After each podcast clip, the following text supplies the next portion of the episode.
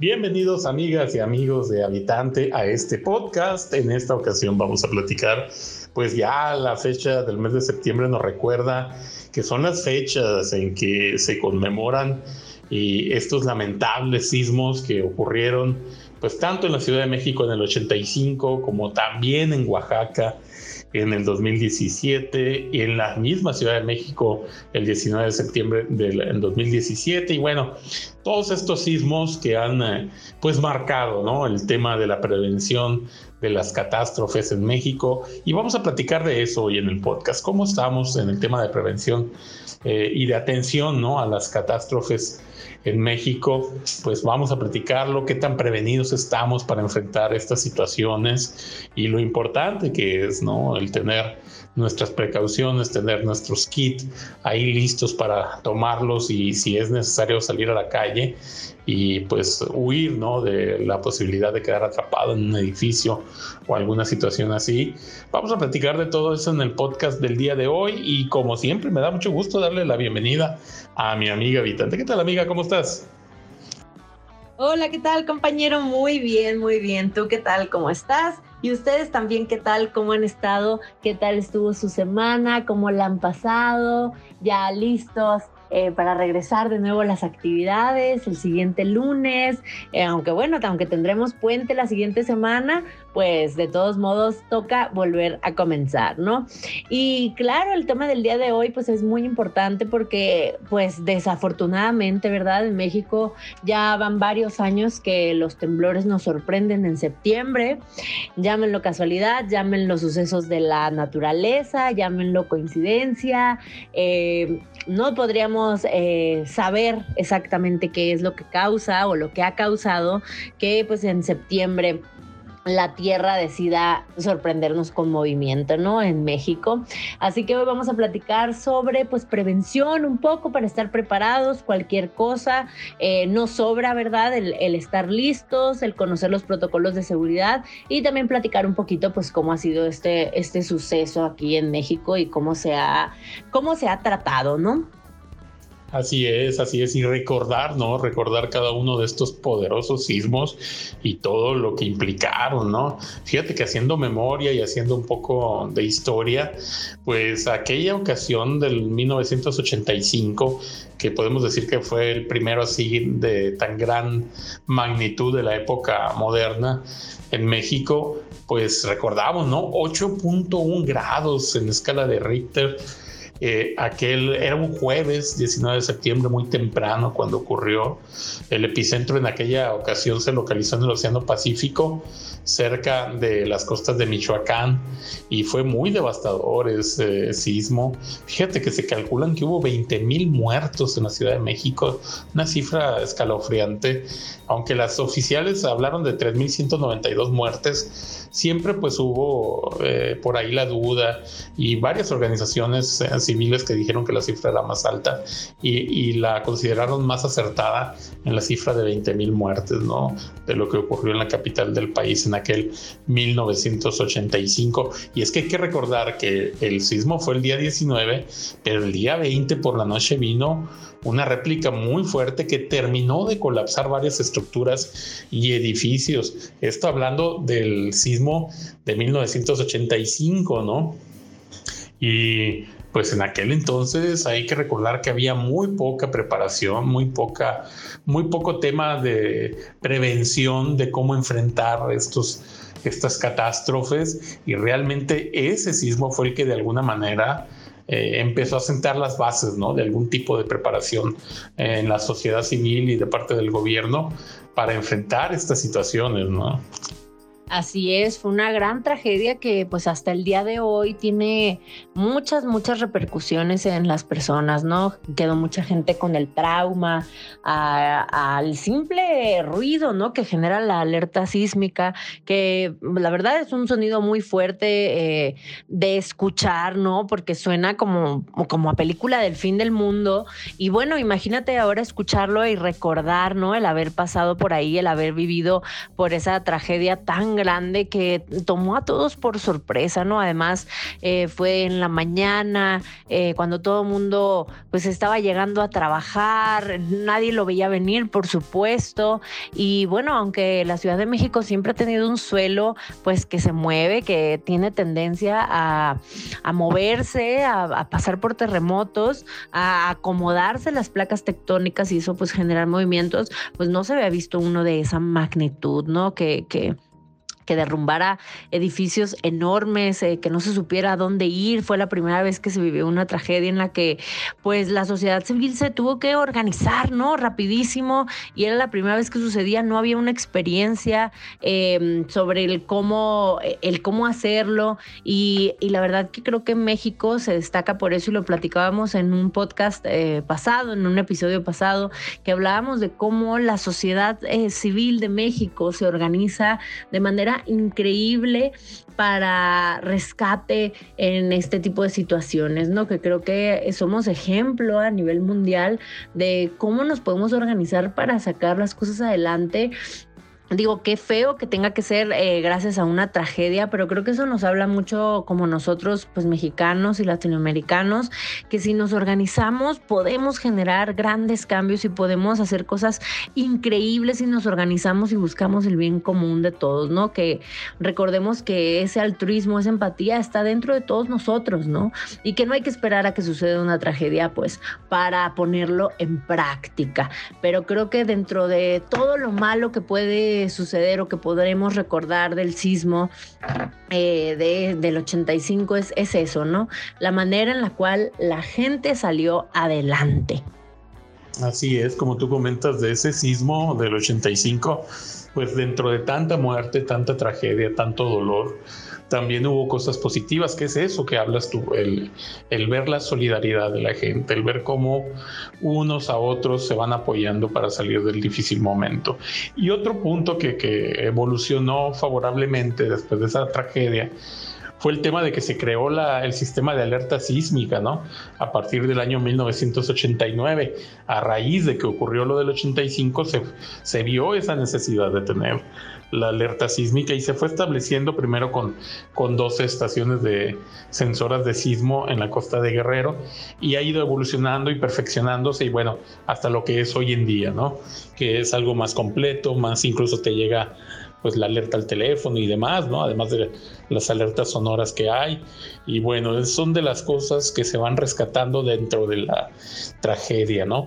Pero esto que hablamos, ¿no? De que el mes de septiembre trágicamente ha sido el mes de los sismos más grandes en la historia de México, porque luego viene lo del 7 de septiembre del 2017 en el sismo de Tehuantepec, que fue el sismo de mayor magnitud en casi 100 años en México. Ese sismo fue muy poderoso. Fue un sismo que arrasó totalmente cuadras y cuadras de calles en lugares como en Juchitán y fue de 8.2 grados, fue localizado en aquella ocasión al sureste de Chiapas, de Pijijalpan en Chiapas, fue el, eh, digamos, el epicentro, ¿no? Pero este sismo fue muy, muy devastador. Hubo miles de hogares afectados, muchos se cayeron totalmente, se vinieron abajo. Eh, a mí me tocó estar unas horas después del sismo, llegar ahí a esa zona de Juchitán y ver la destrucción. Fue tremenda, fue una, una cosa increíble. Uno veía pues parecía como si hubiera sido la guerra, ¿no? Que hubiera sido calles y calles bombardeadas y desaparecidas, ¿no? Y bueno, fue una tragedia enorme también la de ese sismo. Y pues, ¿quién hubiera dicho, ¿no? Que apenas unos días después de ese terrible sismo en Oaxaca, vino otro terrible sismo también de grandes magnitudes que afectó a la Ciudad de México. Así es, y lo sorpresivo es que pues hasta el momento no se conoce una causa científica por lo cual eh, los sismos ocurran, ¿no? En este, en este mes podría ser las temperaturas, el cambio de clima que genera algo en las placas tectónicas. La verdad que hasta el momento lo desconocemos, pero pues sería, sería interesante saberlo, ¿no? Porque definitivamente ya, ya no es tanta casualidad que haya tantos sismos y tan grandes en este mes, porque bueno, en Ciudad de México tiembla a cada rato, ¿no? La verdad es que es una ciudad que se mueve bastante, que el suelo eh, tiene mucho movimiento, dependiendo de la zona de la ciudad eh, se siente más y en otras se siente menos, pero eh, todo el año hay movimiento, ¿no? Todo el año se mueve, de hecho la alerta sísmica durante todo el año de repente toca que que suene, ¿no? Aunque no sea un, un terremoto de tanta magnitud, de todos modos sucede pero en septiembre se han dado movimientos muy bruscos, muy fuertes. Y bueno, con el, con el terremoto del 85 nos dimos cuenta que las construcciones no estaban eh, pues listas para soportar ese tipo de de actividad de suelo, ¿no? No estaban listas para recibir ese impacto y es por eso que se cobraron muchas vidas y también han salido a relucir con estos últimos sismos, como lo fueron pues los del 2017, que fueron esos dos, ese que comentas, que se sintió bastante fuerte en Ciudad de México y fue muy grave por ahí en Juchitán. Eh, y después el que vino para conmemorar casi casi el sismo del 85 fue otra vez el 19 de septiembre que se volvió a vivir eh, una situación muy similar con un sismo también de mucha magnitud que también causó y cobró vidas y volvimos a ver cómo es que en todos esos años pues no se mejoró mucho la calidad de construcción de los edificios.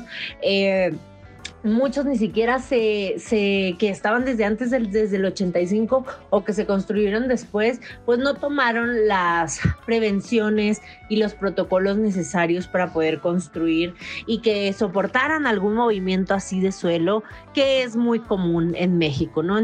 Entonces salió a reducir pues corrupción, permisos que, de construcción que no se debieron de haber concedido, edificios más altos de lo permitidos, en suelos que no deben de ser, excavaciones profundas que tampoco deberían de ser, que no estuvieron bien reguladas, bien cuidadas. Entonces, esto de los sismos no es solamente un fenómeno natural, sino que también nos ha dado a conocer y a relucir pues la gran corrupción que hay, ¿no? en el gobierno para conceder permisos de construcción.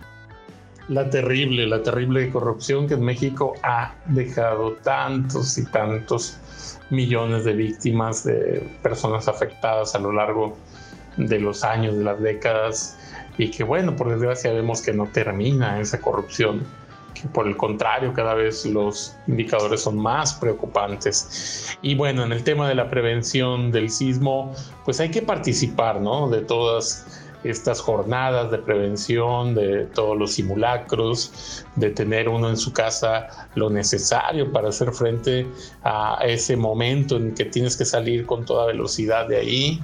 Y bueno, pues hay que estar preparados, escuchar las alertas, estar atentos y pues sobre todo lo que tú dices, ¿no? Que ya sabemos que el mes de septiembre no tenemos la explicación, pero pues ha sido un mes en que pues se revive todo esto, se recuerda todo esto, porque es en los meses de septiembre donde han ocurrido los más terribles sismos en México.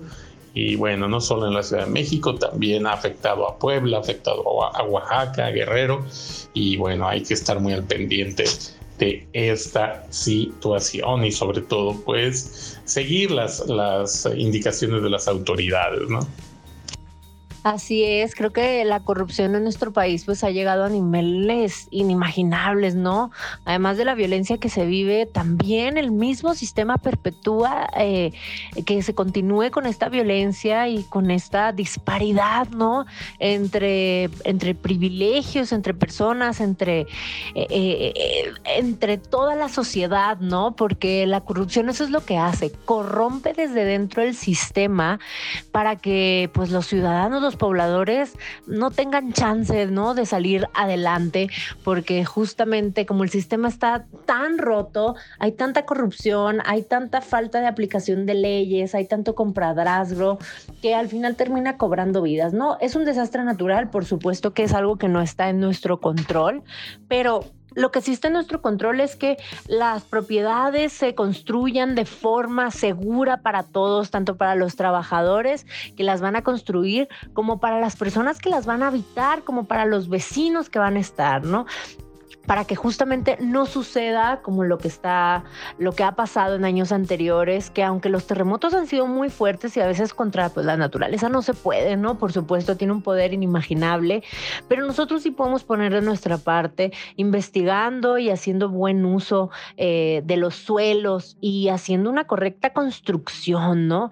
Eh, no por llevarse una, una mochada de dinero, por un permiso, puede cobrar eso vidas después y lo hemos visto que eso es lo peor del caso, que lo hemos visto. Ojalá que este septiembre no nos sorprenda Ojalá que este septiembre sea un mes seguro y tranquilo para todos, eh, pero en caso de cualquier cosa recordemos siempre tener nuestra mochilita de emergencia con eh, baterías cargadas para cargar nuestro celular, por supuesto un cable para conectar, una muda de ropa, eh, artículos de higiene personal y tener todo lo, lo indispensable en nuestra maleta, ¿no? Porque pues la prevención siempre será la mejor opción en, estas, en estos casos. Así es, y pensando siempre pues en los más débiles, en los más necesitados, en niños, en ancianos, pues que ellos requieren ¿no? también del apoyo en esos momentos eh, y de una persona que les dé pues esa seguridad, ese apoyo, esa solidaridad, ¿no? En los momentos en que se dan estos sismos y estas tragedias, ¿no? Que pues sabemos que tarde que temprano va a ocurrir otra y bueno, pues no nos queda más que tratar de estar preparados y trabajar para ello. Con esto, pues yo creo que ya estamos llegando al final de este podcast, pero como siempre, les queremos dar las gracias, ¿eh? porque leemos todos sus comentarios, estamos al pendiente de todas sus respuestas. Les recordamos, estamos en todas las redes, nos encontramos en Facebook como habitante y como caminante, también nos encuentran en Facebook, también nos encuentran en YouTube, nos encuentran en Instagram, en Twitter, estamos pues en todas las redes y estamos siempre al pendiente de sus comentarios. Qué gusto que el podcast ha tenido tantas reacciones últimamente y bueno, siempre les vamos a estar muy agradecidos. Así es, muchísimas gracias por acompañarnos el día de hoy y nos estamos viendo por ahí en la semana con más historias, con más eh, relatos que les compartimos por ahí por Facebook, por Instagram, por Twitter y no se olviden de checar nuestros videos también en nuestro canal de YouTube, que también hay muchas joyas por ahí. Gracias por acompañarnos y hasta la siguiente semana.